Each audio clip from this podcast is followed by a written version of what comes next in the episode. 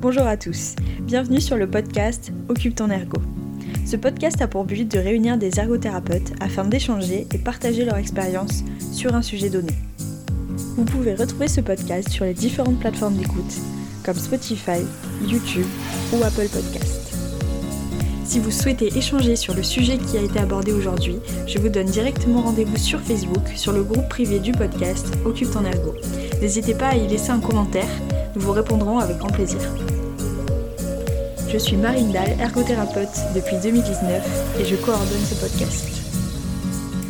Voici un court extrait du dernier podcast enregistré qui s'intitule La recherche en ergothérapie et a été réalisé en collaboration avec Clémence Lano, ergothérapeute et passionnée de recherche et de sciences de l'occupation. Ici, nous abordons les différents intérêts que peuvent avoir la réalisation de masters et de thèses pour les ergothérapeutes. Quel l'intérêt de faire un master en faisant de la recherche? C'est vraiment, à mon sens, de pouvoir aller plus loin. Parce que le master, il va t'apporter un diplôme en plus. Un diplôme en plus qui va, comme on l'a dit, t'apporter une réflexion, des connaissances aussi. Mhm. Quand même, il apporte des connaissances, le master. il va t'apporter tout ça et il va te permettre de t'engager dans euh, de la recherche euh, plus spécifique Mhm. en thèse. Mais après, il y a aussi des masters et euh, voilà, pour euh, il y a des projets de recherche où on fait appel à des masters pour mener des études, pour être assistant de recherche. C'est voilà, quand on fait un master, on, on rentre encore un petit peu plus dans un monde de recherche et Mais dans un monde universitaire aussi. Est-ce que tu t'éloignes pas de la pratique euh, quand tu fais de la recherche euh, dans le cadre universitaire? Oui, non. Ça dépend. Ça dépend en fait. Petite réponse de. Normand. Euh, ça dépend aussi de quelle recherche tu fais. Parce que finalement. euh, et de qui tu trouves pour te faire. euh, pour t'accompagner, par exemple, dans une thèse, dans un projet de recherche. Tu peux orienter ton, ton mémoire de recherche de master sur quelque chose de très très spécifique ergo. euh, sur des problématiques qui vont utiliser des concepts parce qu'on n'a pas de master en ergothérapie actuellement.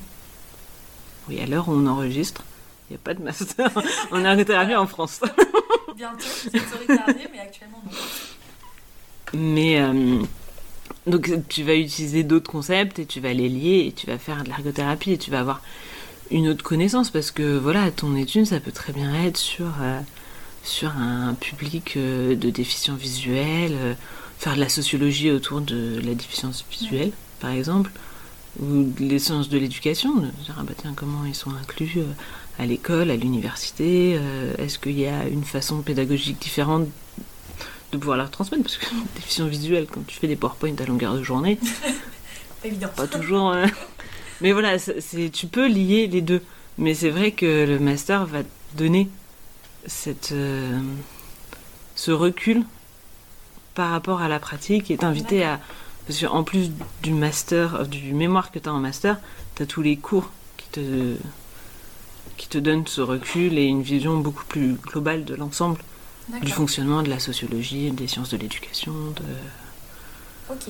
Et après, comme, comme on disait tout à l'heure, il y a des ergots qui ont fait des thèses. Mm. C'est quoi l'intérêt de faire une thèse? Par exemple, si nous on est ergo, euh, voilà, on se motive, on fait un master. Si on fait une thèse, qu'est-ce que ça va apporter dans notre pratique? Qu'est-ce que ça va avoir comme conséquence sur notre pratique? Tu vois ce que je veux dire? Oui, oui. Une thèse, c'est beaucoup de travail. déjà, un master, c'est beaucoup de travail. Ouais. Donc, en fait, déjà, de s'engager dans un master quand on est euh, ergothérapeute diplômé d'État, il faut que ce soit motivé par un vrai désir derrière d'apprendre des choses. Il faut qu'il y ait un vrai objectif parce que je pense que c'est illusoire d'imaginer qu'on va pouvoir valoriser euh, son master, en fait, avoir des, un salaire supérieur sous prétexte qu'on a un master. C'est pas le cas en France. en tout cas. Non. Donc, euh, d'avoir un salaire sous- supérieur sous prétexte qu'on a fait une thèse, C'est pas le cas non plus. je pense que voilà, il y a des il y a des postes spécifiques pour les doctorants, pour les docteurs et pour euh, quand on est juste après, on a les postes doctorats. Mais en fait, quand on est on a une thèse, quand on est docteur, on voilà, soit on fait de l'ergothérapie, soit on fait de la recherche, soit- enfin c'est difficile de se dire qu'avec le diplôme de docteur et toutes les connaissances qu'on a emmagasinées en tant que docteur, de retourner sur de la pratique d'ergothérapie, voilà, de rééducation, où t'accompagnes la personne. Voilà, je me dis, ça fait quand même engendrer énormément de connaissances, de savoir, énormément de temps et d'argent et peut-être un petit peu de vie personnelle aussi dans une entreprise, alors que finalement tu fais un, DE et tu as accès à la même chose. Donc vraiment, si on s'engage dans une thèse, c'est pour voir au-delà du rôle de l'ergothérapeute euh, qui est aujourd'hui. C'est vraiment dans l'idée de, de, réfléchir, de faire de la recherche, d'améliorer les pratiques, mais aussi dans l'idée, voilà, d'apporter des choses en plus, d'apporter un nouveau regard, d'apporter euh, une nouvelle perspective sur qu'est-ce qu'on pourrait faire et, et peut-être faire des projets. Peut-être, voilà, euh, d'être dans des structures, dans des entreprises qui vont apporter de nouveaux projets. Et qui, avec à la fois tes compétences d'ergothérapeute et tes compétences de docteur, vont aboutir à, euh, un village complètement ergo-compatible où en fait euh, il y aurait de l'inclusion partout, euh, les boulangeries seraient accessibles et en plus euh, avec une possibilité de faire une commande vocale dans la boulangerie parce que voilà d'avoir vraiment des projets voilà des projets différents de se dire qu'on va apporter autre chose. La recherche c'est vraiment apporter quelque chose de, de différent. Soit un nouveau regard soit une nouvelle connaissance soit des nouvelles pratiques une avoir un autre éclairage sur un problème du quotidien. Se dire qu'en fait, euh, l'occupation, c'est bien pour ça, mais se dire que si, euh, si les SDF ils sont dans la rue, c'est pas juste parce qu'ils n'ont pas de travail. C'est pas juste parce qu'ils n'ont pas de logement. C'est parce qu'il y a aussi tout un équilibre occupationnel qui s'est construit et qui euh, doit être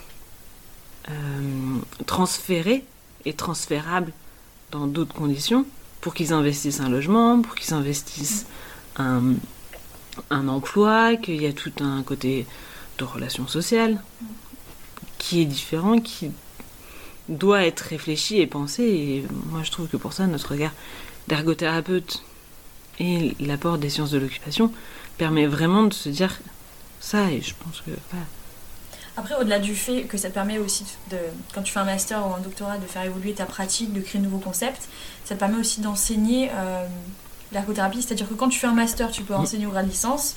Quand tu fais un doctorat, tu peux enseigner au grade master. Donc euh, quand il y aura des personnes qui auront fait, enfin il y en a déjà des ergots qui font des masters, doctorats, ça permet aussi de faire évoluer nos études. Oui, oui, oui. Alors là, ce, dont tu parles, c'est vraiment spécifique au monde universitaire. D'accord. Euh, pour l'instant, on fonctionne encore avec des instituts. À l'heure où on enregistre, on est encore avec des instituts de formation. Peut-être que ça va changer. non, mais pour l'instant, on est avec des instituts de formation, donc cette réglementation n'existe pas. Il y a des instituts où il n'y a pas de diplômes euh, qui sont au-delà du DE ou du cadre. je pense qu'il n'y en a plus beaucoup, mm. mais il y en a encore. Et c'est vrai que ça permet vraiment d'améliorer les pratiques, de se fonder sur des preuves et, de se dire qu'on va diffuser un autre enseignement. L'université fonctionne comme ça. Hein. Euh, il y a beaucoup de, doctorants, de, de, personnes qui commencent leur thèse, qui font des cours, en fait, qui travaillent. Et, et c'est un peu un cercle où en fait on enrichit L'université permet d'enrichir les étudiants qui vont apporter des nouvelles pratiques sur lesquelles on va pouvoir faire des recherches et, réfléchir, apporter des lignes, des choses comme ça, et qu'on va pouvoir diffuser et qu'on va pouvoir faire progresser. Nous vous remercions d'avoir écouté cet extrait. Vous pouvez retrouver l'intégralité de l'épisode sur les différentes plateformes de podcast et sur YouTube. A très bientôt